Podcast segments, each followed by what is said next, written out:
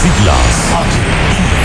H-I-G-Q. La ciudad. Santiago. El país. República Dominicana. El nombre. El nombre. La exitosa monumental. 100.3. Dale volumen. Desde ahora, toda la verdad y solamente la verdad con Maxwell Reyes.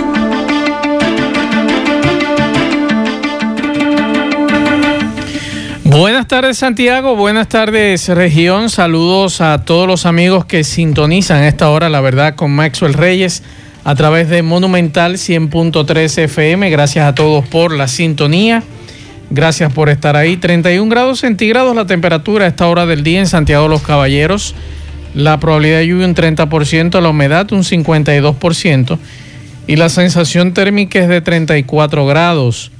Nos dice la UNAMED que para el día de hoy, de acuerdo al pronóstico, estará medio nublado a nublado con algunos aguaceros, tormentas eléctricas y ráfagas de viento por los efectos de una vaguada y que estos aguaceros podrían ser sobre las provincias de las regiones noreste, sureste, incluyendo el Gran Santo Domingo, suroeste, Cordillera Central y la zona fronteriza.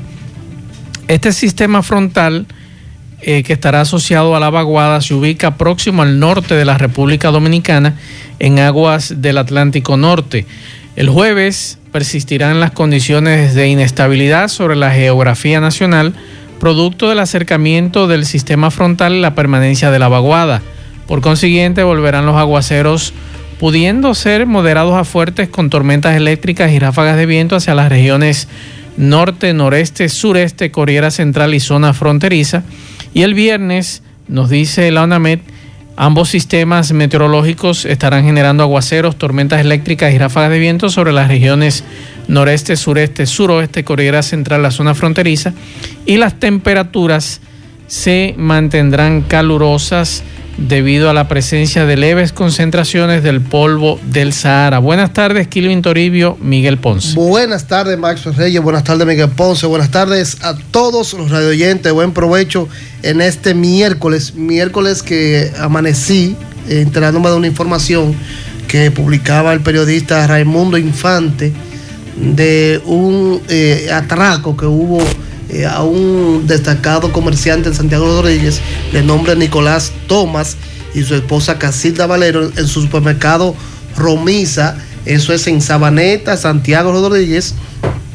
Eh, los delincuentes lo amolazaron, le quitaron la llave del negocio. Ellos entraron, subieron a la casa, le, le- le quitaron la llave del negocio y fueron al negocio. Hasta el momento no se sabe la cantidad de dinero que le llevaron y, y de, de- de utensilios del supermercado, pero esos malhechores, hasta las almohadas de, de la cama de ellos, la, la- son, la- unos, son unos rateros y Sí. se llevaron la, la, un la- asunto muy feo. Y, a Nicolás- al pobre Nicolás, Nico, como se le conoce, Santiago Rodríguez, le dieron un golpe en la cabeza. Imagínese usted, así Igual, está la delincuencia. Feliz mediodía a ustedes eh, y a los radioyentes. Y durante el programa hablaremos de una entrevista que sostuvimos con el encargado de proyecto de la fundación que hace siete u ocho meses creó el diputado Miguel Gutiérrez Díaz, apresado en Miami. Eh, dice él, el encargado, recuerden que la, esa fundación la preside la esposa de- del diputado. que es comunicadora. la esposa. Tengo entendido que es comunicadora. No de acuerdo a lo que dice la declaración jurada de bienes de ese señor.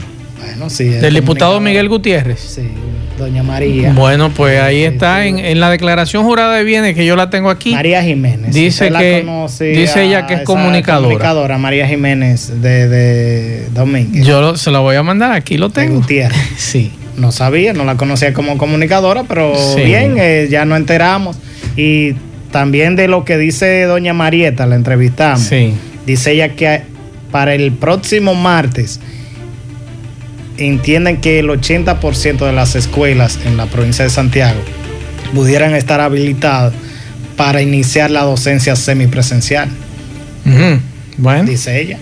vamos a la pausa. En breve seguimos.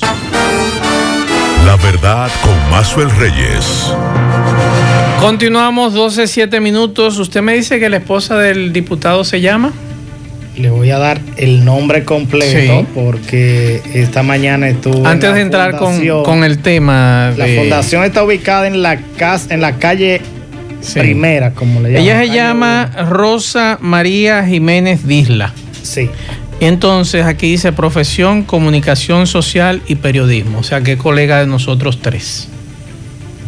Aparentemente. ¿no? Eh, eso es lo que dice aquí la declaración No la- jurada no la de bienes. conocía como Rosa Jiménez eh, de Gutiérrez. Por eso le estoy diciendo. Aquí dice en la declaración jurada de bienes que tengo aquí que ella labora en G de hipotecas y pagarés SRL. Que ¿Labora ella o es propietaria. Aquí dice- según aquí la- la dice- Cámara de Comercio. institución laboral. Porque la declaración jurada de bienes, Y ahorita le voy a leer lo que Sí. dice. Yo la tengo aquí.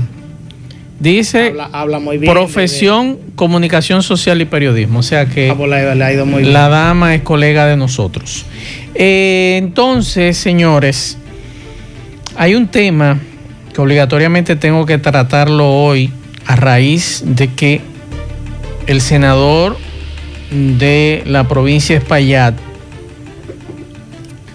el senador Carlos Gómez, se refirió a un tema que la semana pasada nosotros habíamos enviado una queja con una de nuestras fuentes y le hicimos llegar documentación, en este caso una denuncia muy grave de lo que está ocurriendo en Moca, de que ciudadanos que están, y me excusan la expresión, hartos de los puntos de drogas en la provincia de Espaillat, dígase en el municipio Moca, y que ellos le expresan sus quejas. Recientemente le expresaron su queja a un oficial superior de un punto de droga en un lugar específico. Y luego que ese ciudadano hizo la denuncia, el dueño del punto de droga se apareció a su casa a amenazarlo. Que él no tenía derecho de ir a chivatearlo. ¿Cómo se enteró? Ese oficial superior le dio la información. Y ese individuo le restregó entre la cara a ese ciudadano que vive en Moca que él paga su peaje. Ajá. Entonces, en los últimos Así que días, está Moca. así es que está Moca. Y nosotros lo hicimos llegar a una fuente. Esa fuente supuestamente se iba a reunir con el general Ten para ponerlo al tanto de esa información. Y usted ha visto lo que ha ocurrido en los últimos días en Moca. ¿Cuántos muertos llevamos ya en Moca? Tiroteos y demás y enfrentamiento entre bandas. Y Moca pertenece a la Dirección Cibao Central de la Policía Nacional. O sea que el jefe inmediato es el general Ten. Entonces yo no sé qué está ocurriendo en este país con nuestros oficiales, que después que se ha hablado de que hay una reforma en la Policía Nacional, aquí nadie quiere hacer nada. Nadie quiere investigar nada. En Moca mataron a un joven esta semana. Pregunte si la Policía Nacional ha dado detalles de esa muerte. Bueno, tengo algunos detalles por eh, precisamente de la policía y vinculan a varias personas, incluyendo a una a un individuo muy conocido, Nino Come Mezcla, según la policía. Y Nino Come Mezcla no está preso. Según la policía, el hombre le, le llaman Nino Come Mezcla, es vinculado a Pero, su muerte. pero Y pregunto, tiene que ver por el señor Come Mezcla no está preso. Está preso. ¿Y cómo entonces tiene que ver? Exacto. Porque- Es una muy buena pregunta. Le, le voy a leer en, en algo del parte policial durante. voy y a- y voy a- habla ahí del a cajero, del cajero habla. No, nada de eso ¿No se habla, tampoco. Tampoco se ha a hablado de eso. Pero oficialmente, Miguel, ¿se ha hecho una rueda de prensa para hablar de ese caso? Oficialmente no. Ah, bueno, entonces Pero eh, eh, no sé cómo la. vamos, vamos a escuchar al senador de la provincia de Espaillat que está preocupado por los acontecimientos recientes que están ocurriendo y está solicitando atención general TEN por si acaso usted no se ha enterado para que escuche al senador lo que dijo en el Congreso, que eso fue desde su curul, que se quejó y está pidiendo al director de la policía, al ministro de Interior y Policía y a la DNCD cumplir con sus obligaciones en Moca. Que no es posible que en las calles, las calles de Moca sean tierra de nadie. Atención General Ten, si usted no sabía eso, póngase las pilas. Que dice el senador de la provincia de Espaillat que las calles de Moca son tierra de nadie y que se necesita una intervención inmediata. Vamos a escuchar al senador. Es importante referirme a un tema que estamos viviendo en la provincia de Espaillat, principalmente en la ciudad de Moca. Pienso que en la última semana hemos vivido de guerra de banda de drogas y ha habido mucho muerto, un sinnúmero de muertos. Inclusive esa banda tienen a la ciudad intranquila. Lo que escribieron, dice, les, les, exhortamos a la gente de Moca que no salgan de noche, que esta muerte no se queda así. Esto es una guerra, lo que viene es ojo por ojo y diente por diente. Ahora sí es verdad que va a temblar Moca. Este mensaje fue por la muerte de un joven, un joven en un barrio llamado Los. Queremos solicitar al ministro de Interior y Policía, a la Dirección de Control de Droga, que haga una intervención en Moca para que nos devuelvan la paz. Nosotros somos gente trabajadora, gente humilde y merecemos vivir en paz. Por favor, necesitamos que intervengan la ciudad de Moca lo más rápido posible. Muchas gracias, presidente. Ahí está. Vamos a ver si el general Ten, el encargado de la DNCD aquí en la región del Cibao, se hacen eco, porque quizás nadie se ha enterado de lo que está ocurriendo y el senador quizás tiene más información que la misma policía, de que las calles de Moca son tierra de nadie.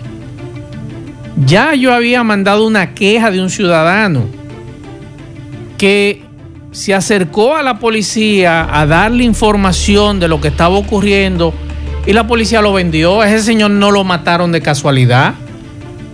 Que ese oficial superior no guardara la forma en proteger por lo menos la identidad de ese ciudadano y que a las pocas horas de que ese ciudadano se reuniera con ese oficial se apareciera el dueño del punto de droga, amenazarlo, que usted muy boca floja. Entonces, ¿en qué estamos?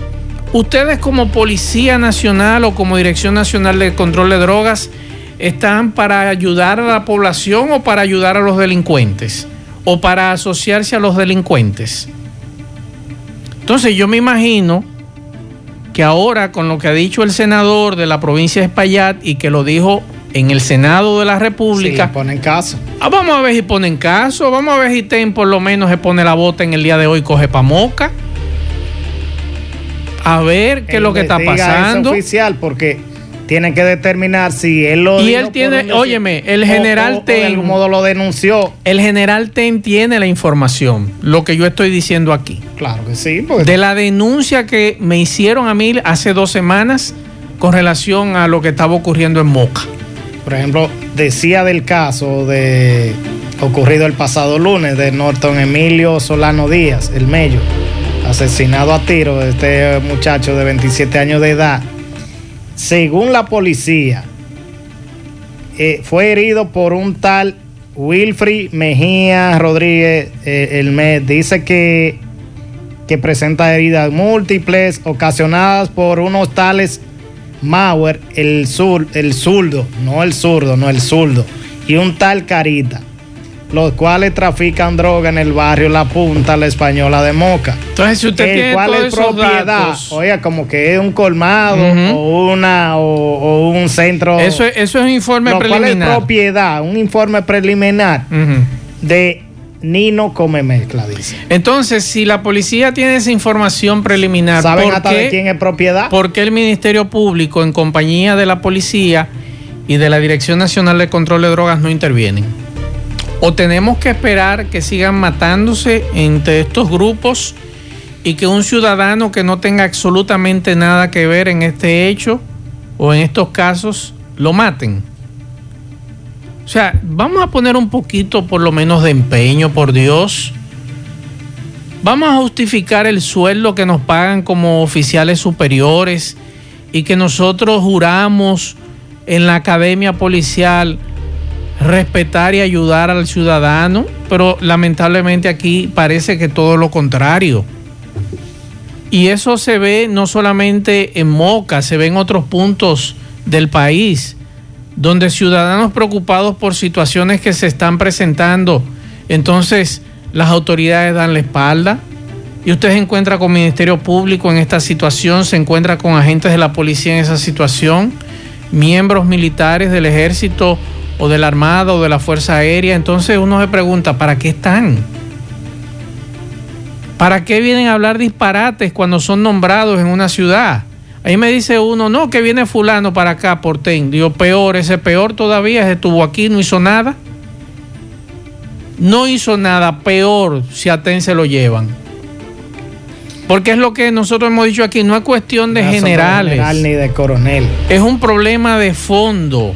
Entonces, si usted no se preocupa y usted deja que hagan o deshagan en una ciudad, entonces estamos jodidos. Yo tengo pena de esa gente en Moca y tengo familia en Moca y tengo parientes en Moca. Mis raíces son de Moca. Independientemente que tengas raíces o no en Moca, hay que hablar de este tema. No es posible que a ciudadanos que están cansados de ver lo que está ocurriendo y comunicarle a las autoridades, entonces las autoridades den la espalda. El Ministerio Público, ¿qué está haciendo en Moca? Una pregunta, ¿qué está haciendo el Ministerio Público? Ahora mismo yo le pregunto a los muchachos de los grupos populares de Moca, ¿qué ustedes están haciendo? Porque también hay situaciones en sus narices. Y ustedes solamente salen a protestar por corrupción y por el gobierno. Óyeme, ustedes tienen un mal social ahí que es droga y narcotráfico. Salgan a las calles a protestar por eso también. Y ustedes verán cómo muchos ciudadanos se van a sumar a ustedes. No solamente corrupción y, y aquello y el gobierno y que esto, no. Hay un mal social que le está afectando a la ciudad. Y los grupos no hablan de eso, hablen de eso también. Atención a los peregrinos, que ustedes son un ente que ha surgido en Moca para los problemas que ocurren allí. No se queden callados. Acompañen a los ciudadanos en este problema que tienen en esas comunidades de asuntos de droga y narcotráfico. O tienen que salir de Moca para hablar en Santiago para que nosotros podamos aquí decir lo que hay. No, es que tiene que ser. Es que tiene una que la- ser desde allá. Una labor conjunta, pero además de, de esa policía hay que, hay que cambiarla totalmente. Ayer me decía un oficial, me parece que mayor, con esto de, de- de- del afán de algunos agentes de, de hasta de enriquecerse, me dice él, usted sabe lo que me dice uno de menor rango que del mío. Yo tengo un carro, de, él tiene un carro del 95 pues un uno sargento, algo así, le, le recrimina a él que por qué, que con el rango de mayor, él apenas tiene un carro del año 95 y él le dice, porque ese es el que yo puedo pagar y a mí me diera vergüenza que me vean Claro. preso mi familia. Pero así es, esa es la mentalidad. Usted está llevando a una institución gente que llevan la mentalidad de enriquecerse a toda costa. Entonces, a los grupos que jueguen su rol, al Ministerio Público, Policía Nacional y Dirección Nacional de Control de Drogas, si no están haciendo su trabajo, cierren eso. Cierren eso. Vamos a ver si ahora con esta denuncia que ha hecho en el día de hoy el senador por la provincia de Espaillat, hacen caso. Pero no es que vengan con aparataje y con bulto, no, no, no. Vamos a resolver esta situación. Los mocanos están hartos de esta situación, como muchos aquí en Santiago también, de lo que está ocurriendo en nuestros barrios y todo lo que está ocurriendo y saben lo que está ocurriendo y las autoridades se hacen los locos. además, eso es viejo. La, denuncia de que de policía, que militares, que agentes de la DNCD, cuando la población va a presentar una denuncia y son estos los que le informan al individuo que la misma población está denunciando. Eso es tan viejo como aquí en Santiago, o sea, una vez un comunicador hizo esa denuncia, que fue a la DNCD para denunciar que un vecino o alguien estaba vendiendo drogas. Resulta que de la misma DNCD le informaron al, al dueño del punto que ese comunicador hizo la denuncia. Esto es vergonzoso, señor. ¿En manos de quién estamos? Exacto, eso es lo que pregunto, ¿en manos de quién estamos? Vamos a escuchar algunos mensajes que oyentes dejan. Maswell, buenas tardes, ¿cómo tú estás? Espero que bien, gracias a Dios. Maswell, pero yo te estoy hablando de aquí, de La Paloma, te estoy mandando este mensaje. Yo quisiera que tú veas un cabo que le dicen Junior Santo. Oye bien, un cabo. Y yo quisiera los vehículos que ese tipo tiene, que tú lo veas. Ese tigre tiene, tiene más de un millón y medio de vehículos. En vehículo, Maswell, Junior Santo, en La Paloma. Seguimos escuchando mensajes. Muy buenas tardes, Mazo Reyes, buenas tardes a todos los oyentes, diferentes instituciones de acá de Santiago, lo que tiene que ver Junta de Vecinos, estaban visitando el Ministerio de Obras Públicas y Comunicaciones, haciéndoles saber que necesitaban asfalto en sus comunidades, ya que hay 400 millones de pesos disponibles para asfalto en Santiago. Y hoy nos apersonamos muchas juntas de vecinos, coaliciones, también pidiendo las juntas de vecinos de ahí de Barrio Santa Lucía, pidiendo que el TEN le dote de un cuartel móvil ahí en esa zona, ya que han estado aconteciendo eh, lo que la delincuencia no, no da tregua en esa zona. Y no se enteran si ustedes no le piden información y que ayuden. Vamos a escuchar otro mensaje. Buen día, más buen día. Felicidades por tu excelente programa. Cada vez que General Ten ha venido al Cibao, aumenta la, aumenta la delincuencia y aumenta todo esto, entonces siempre lo mandan a él, yo no sé qué es lo que pasa. ¿Qué es lo que pasa con ese general? Si es que es deficiente o que es cómplice de, la, de todo esto. Bien, muchas gracias por su opinión. Vamos a hacer contacto en este momento con nuestro compañero Miguel Báez, que nos tiene un reporte. Recuerden que la licenciada Yasmin Mayol estará con nosotros en breve hablando de migración.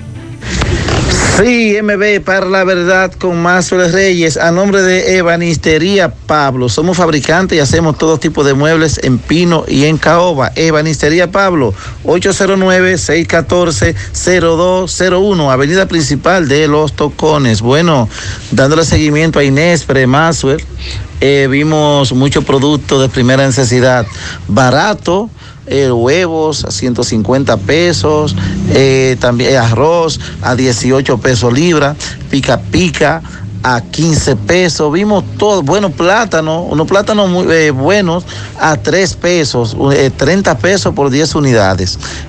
vimos eh, también lo que son eh, eh, los vegetales, muy baratos, señor Franco. te voy a mandar parte del audio para que él le explique y también algunas de las personas diciendo que se sienten bien con estos productos que están baratos. Tienen también espagueti, cebolla, ajo. Es, muchos productos de primera necesidad. también estuve donde la señora Quesada, la madre de, del joven Roberto Quesada, Robert Quesada, el joven que asesinaron en, la Barranquita, el taxista de Uber, eh, hace unos meses, o mañana tienen audiencia, ella no quiere que ese caso se quede así, pero a lo que vinimos, ahora estamos donde una joven llamada Angie, Angie su nombre es Angelina, donde tuvo un accidente más y dejó a esta joven postrada en una cama en silla de ruedas, en silla de ruedas con sus extremidades inferiores eh, bueno, que no, no puede caminar. Eh, Angie, ¿qué tipo de ayuda es que tú necesitas, por favor? Bueno, yo necesito eh, medicamento que no tengo y ya lo que pude conseguir con ayuda de los vecinos que vienen y siempre aportan algo, ya eso se me terminaron, lo cual cada eh, cita que yo tengo siempre me renuevan los medicamentos y ya tengo tres recetas ahí que me la indicaron el día 2 y todavía no he ¿Qué podido cuestan esas recetas, Angie? Bueno, por el promedio yo mandé a preguntar y cuestan como de 20 mil y pico. O sea, entre las tres recetas, todos los medicamentos ¿Qué se va hace más o 20 menos. mil? Tú no puedes caminar, ir a la terapia, explícame. No, eh, la terapia me la van a empezar, o sea, me van a evaluar para empezármela, porque eso es otra cosa también, los recursos son muy cortos para eh, movilizarme y tanto lo que hay que pagar también allá, eh, no lo tengo. Dame tu teléfono, por favor.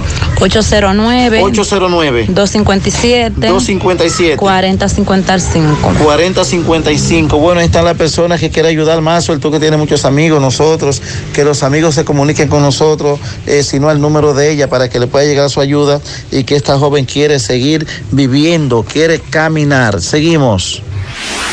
La verdad, con Mazuel Reyes. Bien, muchas gracias. Miguel, el caso del diputado Miguel Gutiérrez. Estuve esta mañana en la red de solidaridad. Esa es una ONG que el diputado creó hace ocho meses, septiembre, octubre del pasado año, para ayudar después que salió electo como diputado.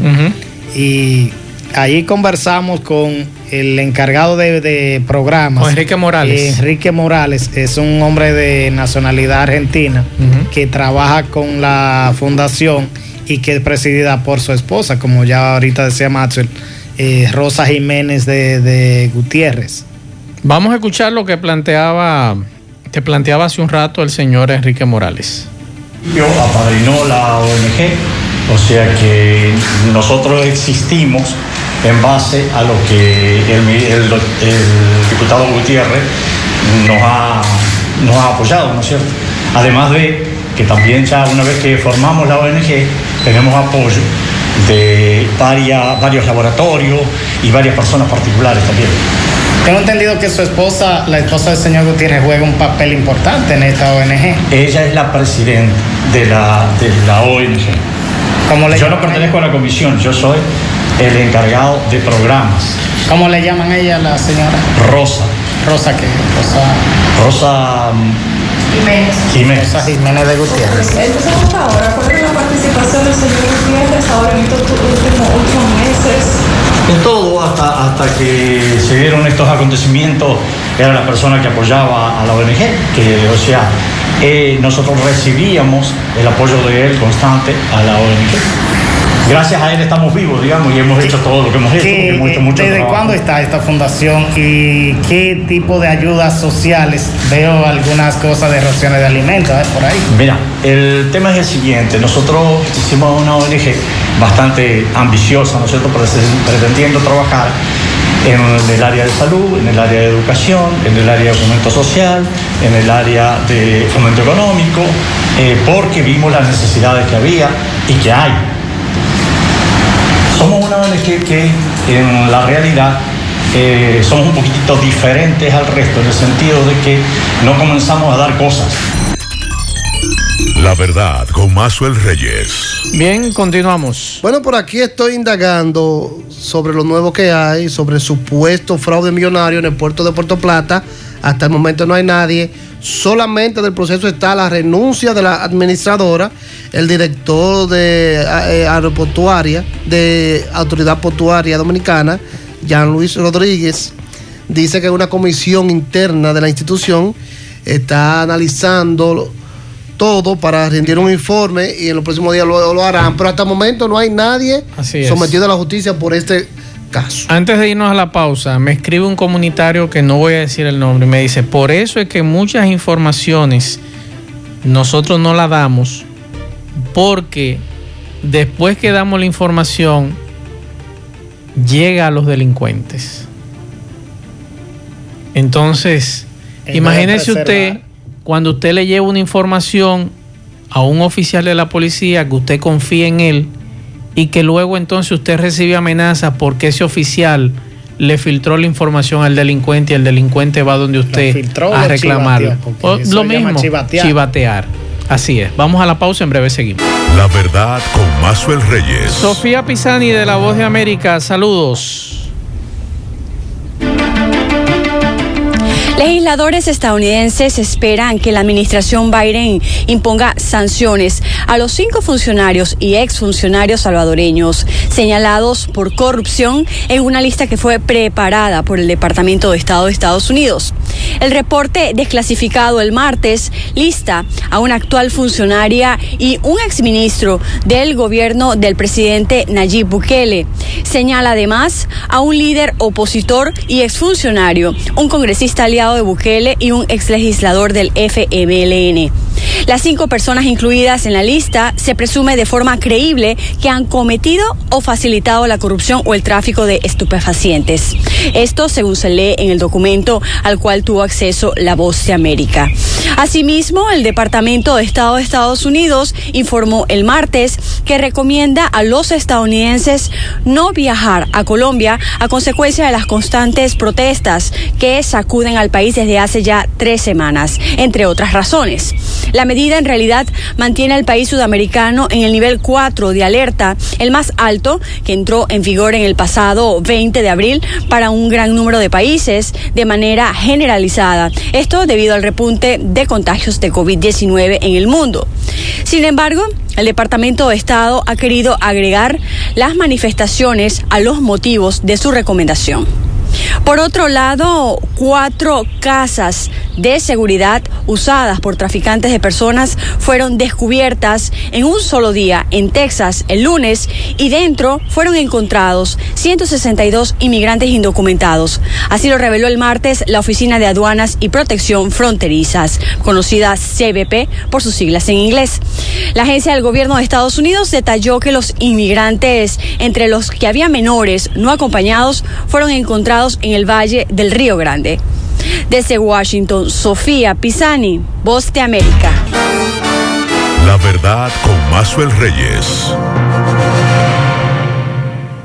Continuamos 12.44 minutos y tenemos aquí en cabina a la licenciada Yasmin Mayor que como siempre nos trae buenas noticias en materia de migración. Saludos licenciada. Buenas tardes Maxwell, buenas tardes Kilvin y bienvenido Federico, que lo, lo extrañábamos.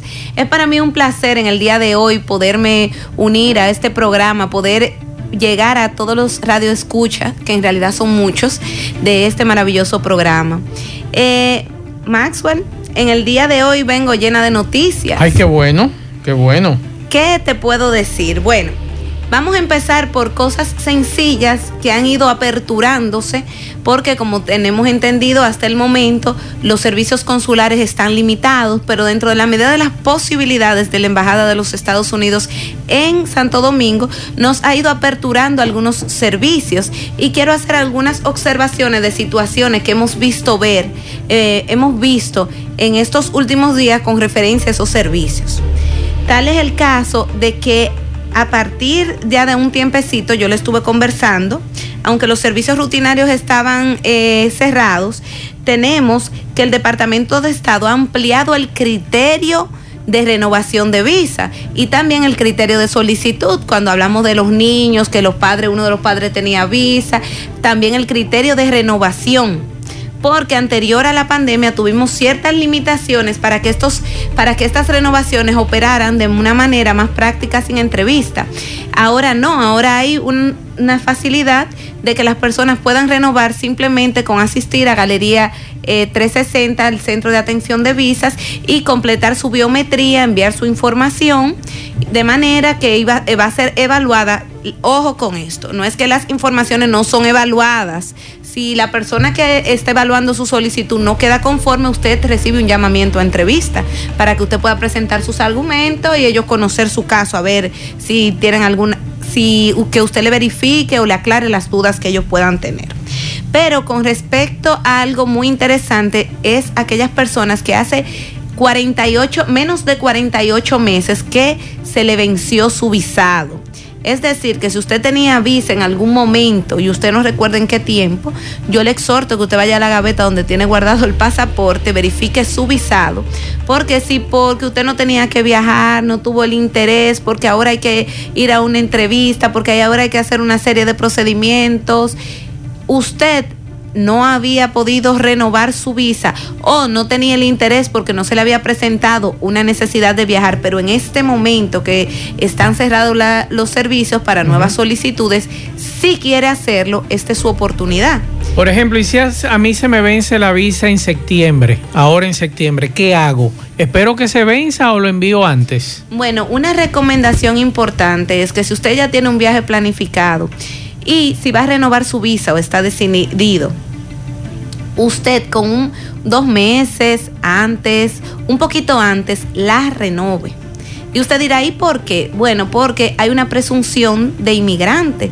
La, el- la sección 214B a través del análisis podemos entender de esta sección que se presume que usted es un posible inmigrante. Y si usted es una persona que ha hecho un buen uso de su visa, todavía es una seguridad adicional cuando usted un mes antes, dos meses antes, no que va para ocho meses o un año antes, como han ido personas a consultar, sí. que ya esos son casos en los que usted ya tiene un evento planificado a dos años, usted tiene que tener seguridad o que usted va a hacer una exposición magistral. Usted haga su renovación de modo tal que el mismo cónsul pueda contactar, no, esta persona, el oficial, ha tenido un buen comportamiento, esta persona, eh, aparte que ha tenido un buen comportamiento, tiene las características y mira, si fuera que él fuera un posible inmigrante, no se quedara ahora.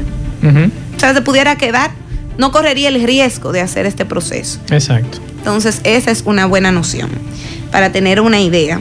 Entonces, volviendo a los que tienen eh, menos de 48 meses, hay que tomar en cuenta cuando usted va a renovar. Recuerdan que cuando estamos tomando las citas, eh, para estas renovaciones tienen que hacer biometría, tienen que ir a Galería 360, poner sus huellas. Una nota muy importante es el correcto, el, el proceso de aplicación. Inmediatamente usted decida hacer su renovación y, y verifique que usted está en tiempo, proceda a completar su formulario, a enviarlo y a tomar su cita. Y usted dirá, ¿por qué? Porque si usted, por ejemplo, hace el proceso a la inversa, toma su cita y posteriormente va poquito a poquito completando el formulario porque cada vez que lo llena no tiene mucho tiempo y le va poniendo informaciones. Puede ser que cuando usted lo envíe ya usted esté fuera de los plazos de los 48 meses y esto se toma en cuenta, no solo la fecha en la que usted va a asistir a la entrevista o la fecha en que usted tomó la entrevista, no, perdón, a la cita de, eh, de huellas, de biometría, no solo ese día se toma en cuenta, sino también se toma en cuenta la fecha del envío de ese formulario. Es decir, que si usted cumplía los 48 meses, hoy estamos a 19, ayer, eh, mañana 20 y hoy día 19, usted no envió, pues muy posible que aunque su cita usted la tomara hace una semana para usted poder ir a su cita, a la biometría, usted su proceso no se va a recibir. Entonces lo ideal es que si usted mm, tiene conocimiento que está en, en ese plazo, inmediatamente complete su formulario. No le dé larga al asunto porque el plazo es fatal y se le puede y, y le puede dañar el proceso. O sea, lo que es una- un beneficio para usted lo puede perder. También volviendo a lo que, retomando lo que son las renovaciones de visa y las innovaciones que estamos viendo, eh, dentro de las últimas informaciones se ha verificado lo siguiente. No solo hay que ser, no solo los ciudadanos podrán hacer sus renovaciones. Si usted es un residente legal en la República Dominicana, por ejemplo, eh, cualquier persona que haya obtenido una residencia por eh, fines, por trabajo, por como rentista, ha obtenido, hizo el procedimiento y obtuvo una residencia en la República Dominicana. Como su asentamiento legal está en la República Dominicana, puede hacer su solicitud utilizando el proceso de, de exención de entrevista que anteriormente tenían que ir a la entrevista, ahora no. Como son residentes, también van a poder aplicar, al igual que los ciudadanos, para no tener que ir a una entrevista. Y como las entrevistas en este momento no se están eh, permitiendo, no hay acceso a la entrevista, esos residentes se hubiesen quedado aquí eh, a la espera. Bueno, o me voy a mi país a solicitar o, o me quedo aquí a esperar que habiliten una entrevista. Ya no, pueden agotar el mismo proceso que los ciudadanos dominicanos si cumplen con las características. Que ustedes dirán, ¿cuáles son estas características? Tener una visa de múltiple entrada. Es decir, que no sea una visa que diga eh, dos, que usted va a entrar y va, y va a salir y puede hacer dos entradas. Que sea, tenga la categoría M en su visa múltiple entrada, que sea validez completa. La validez completa es 10 años, en principio. Además, que esté renovando, que el visado que esté renovando tenga menos de 48 meses de haber expirado. Entonces, todas esas personas que tienen desde 0 hasta 48 meses ya de expirado, pueden hacer esta renovación. Por ejemplo, hablando de renovación, nos dice por aquí un oyente, una pregunta, eh, hice la renovación y me llamaron a entrevista. Y el cónsul me solicitó todas las I-539 que yo hice en dos años. El problema es que no tengo dos de ellas conmigo. Estuve en una situación de salud, pero hice todas las extensiones. ¿Qué puedo hacer para demostrar que las tenía? Bueno, en el caso de él puede hacer dos cosas. La primera puede hacer un FOIA, que es un Freedom Information Act. Es una ley, una ley que permite como el disclose, ellos le dicen como eh, quitarle el velo en, en lenguaje jurídico dominicano, eh, levantar el velo para que usted pueda accesar a lo que tiene inmigración de usted. Entonces ahí usted va a tener una constancia de estos procesos. Es, es sencillo, se escucha sencillo, pero tiene su procedimiento, pero no es nada muy complicado tampoco. Esa es una de las opciones. También hay otra opción a través del cual le puede solicitar a migración una copia de su, de su documento de aprobación. Pero ¿qué va a pasar con esta copia? Que esta copia tiene un precio aproximado de 500 y algo de dólares, que tiene que estar... eh, eh, tener la, disposi- la disponibilidad económica. Sí. Entonces, pero puede tratar primero con este, con este elemento y posteriormente con el otro. Bueno, analizar las dos. Licenciada, por aquí tengo una pregunta de un oyente. Me envía aquí una captura. Dice, caso fue aprobado 12 de mayo de 2021, formulario I-30. Y él quiere saber qué, qué sigue después de eso.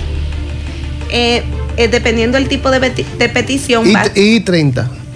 El formulario I-30 es la petición. I-130. Sí, I-130. y 130. Sí, sí. Entonces, eh, después que su formulario es aprobado, viene un procedimiento a través del cual USCIS, que es eh, el departamento que ustedes conocerán más fácil como inmigración, le- por referencia, eh, le pasa este caso al National Visa Center.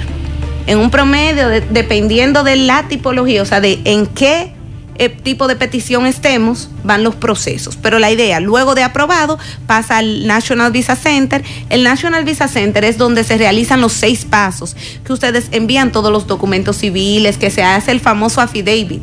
Que la gente le dice affidavit, affidavia, ese, formulario en el cual su peticionario da garantía por usted, eh, garantía financiera, y usted remite todos los documentos civiles para ellos poder verificar su perfil, verificar el expediente y remitirlo a la unidad de visa correspondiente, que en el caso de nosotros la Embajada de Santo Domingo. Ahí se le va a asignar, ¿para qué? Para que la embajada le asigne una cita y ellos le van comunicando. Posteriormente, o sea, me explico, todo esto lleva un espacio de tiempo de depósito, aprobación y continuación. Sale como aprobado su I-130, le dan un formulario que se llama 797 y 797. Posteriormente a esta aprobación, este caso va a pasar al National Visa Center. Después que está ahí y usted agota los procesos correspondientes, que son presentación de affidavit, documentos civiles y toda la documentación correspondiente. Entonces, este expediente ellos lo pasan a la unidad de visa que le asigna una, una fecha para conocer de su entrevista. Dependiendo el tipo de solicitud, o sea, si es un padre a un hijo, si es un esposo, si es inmediato, si no es categoría inmediata, los tiempos van a variar.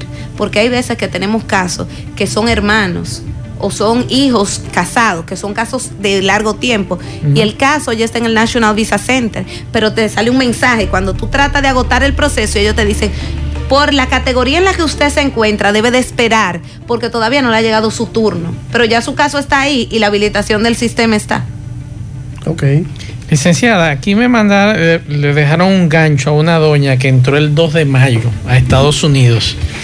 Siempre cuando uno entra le ponen qué tiempo más o menos usted va puede durar, ¿verdad? Seis meses en este caso. En algunos casos. En no algunos casos, a ella no le pusieron nada, solamente le pusieron eso y esa letrica. ¿Qué, ¿qué significa eso? No, que no se preocupe, que lo que ella va a hacer, a veces producto hasta del manejo Ajá. que le da el inspector que está atendiendo rápido, quizá él escribió un seis o tres meses o cuatro meses, pero lo escribió rápido y Sí. quedó ilegible, porque recuerden que estas personas reciben un sinnúmero Sí. de pasajeros y todos al mismo tiempo. ¿Qué, ¿Qué tiempo puede durar ella allá? Entonces ella va a hacer un proceso a través del cual ella va a verificar el tiempo verdaderamente asignado. Hay una forma para esto. Que, ¿Cuál es esa forma? Se llama I-94. Usted se hace, se hace de manera eh, online, digital. Usted la puede tramitar y ahí le va a salir, usted entró el día tal, le dieron hasta el día tal y todas las condiciones De esa entrada. Pero también eso, eso es capicúa, licenciada, porque ya yo me he enterado de casos de dominicanos que se han pasado dos meses allá que tienen problemas luego para entrar. Mira, Maxwell, hay una situación en países como los nuestros, los países latinoamericanos, que una visa es un elemento muy importante y difícil de obtener, inclusive para personas que tienen los atributos por X, por Y razón o por condiciones desconocidas. Nosotros no nos podemos hacer tontos que no tenemos cultura de visa, porque el dominicano aquí, tú entras a un lugar donde la persona, ponte tú en cualquier área y te encuentras con alguien que no ha, ha- no ha terminado la primaria y te sabe hablar de visa. Sí, claro. y te sabe dar detalles. O sea, nosotros tenemos una cultura de viaje que, ¿qué quiero decirte con esto? Que inmediatamente, como es un tesoro preciado para ti, que es difícil de obtener, tú ves una anomalía como esa y tú inmediatamente, yo no conozco la situación, tengo que ponerme en contacto con alguien que me dé orientaciones. Exacto. Porque tú sabes la situación, tú no puedes hacer tanto, decir, bueno, a mí no me pusieron nada, quizás yo tengo eh, siete meses, siete meses, eso es como decirte, no, eh, mira, pero es que yo no sé porque el oficial me dijo a mí que yo podía durar seis meses, seis meses. Además, aquí. usted le dijo al oficial cuando entró cuánto usted iba a durar. Exacto. Y el oficial si lo puso en la computadora. Seis meses al oficial. Exacto. El oficial iba a decir, adiós. Pero y, y dígame a qué usted viene y muéstreme lo que avala que usted puede, que usted puede aquí Claro. durar esa cantidad de meses. Todo el que viaja sabe que el oficial que lo recibe le pregunta a usted qué tiempo usted va a durar allá. No, pon- ponte que parte de la entrevista no le, no le preguntaron. Que no. Usted entró con su ticket. no, pero para Licenciada. Porque cosas pueden pasar. Porque hay- yo, o sea, uno escucha. Ok. cosas. Póngase usted que no le preguntaron. Ok. Usted entró con. Nosotros, los turistas, para viajar, entramos con ticket de entrada y salida. Exacto, Ya usted está diciendo. claro, cuando usted regresa. Cuando usted regresa. Desde el inicio. O sea, no hay ni que hablar, porque el sistema está diciendo que usted tiene un ticket para entrada y salida. Si usted va con un ticket solo de entrada, lo primero que le preguntan es, hasta la aerolínea, ¿cuál es su continuación? O sea, usted entró, pero ¿cuál es su destino a partir de ahí? Así es. Y le pueden vender un ticket de una sola, eh, de un solo way, como dicen ellos, de una sola, sola eh, vía. de una sola vía, pero resulta que eso le trae generalmente problemas eh, en la inspección. Así es. Licenciada, estamos pasados de tiempo, ya no tenemos que ir. Vamos a Un último detallito. de ese último detallito y Es después, breve y es y importante. después nos da entonces los teléfonos de la oficina y la dirección. Dentro de las renovaciones estoy tocando este tema por un elemento nuevo que está entrando a colación en estas nuevas informaciones. Las solicitudes cuyas visas anteriores fueron emitidas a partir del 2009 y el beneficiario de la visa tenía más de 14 años podrá renovar por correo. Ah, qué bien. No va a tener que hacer biometría, no va a tener que poner huellas. Ok. Lo voy a dejar ahí entonces. Bueno, interesante, licenciada. Vamos a dar los teléfonos y la dirección de la oficina. Bueno, la dirección de la oficina es Villa Olga, calle 11, número 20, segundo nivel. Nuestros teléfonos para que nos puedan contactar es 809-582-0550. Pueden contactarnos a través del WhatsApp, vía mensaje, vía llamada y también mediante teléfono convencional. Además, pueden conocer de nosotros, ver los servicios, indagar un poquito de las credenciales a través de gómezmayol.com, a través también del Facebook Gómez Mayol y Asociados y del Instagram Gómez Mayol. En Gómez Mayol es una empresa de servicios legales, una oficina de abogado a través de la, de la cual usted podrá encontrar una amplia gama de servicios que van desde litigación, desde servicios migratorios, desde los llenados de formulario de lo que son contratos. Adicionalmente podrá encontrar una agencia de viajes para hacer sus tours, para comprar sus eh, seguros de viajes. Además podrá encontrar el servicio de traducciones y también la inmobiliaria para hacer sus inversiones en República Dominicana o administrar sus propiedades. Gracias, los esperamos por allá. Bien, muchas gracias, licenciada Yasmin Mayor, como siempre, con buenas noticias y más con esto de la renovación. Nosotros terminamos, gracias a todos por la sintonía. A las 5 nos juntamos con José Gutiérrez, Pablo Aguilera en la tarde. Buen provecho a todos, nos vemos.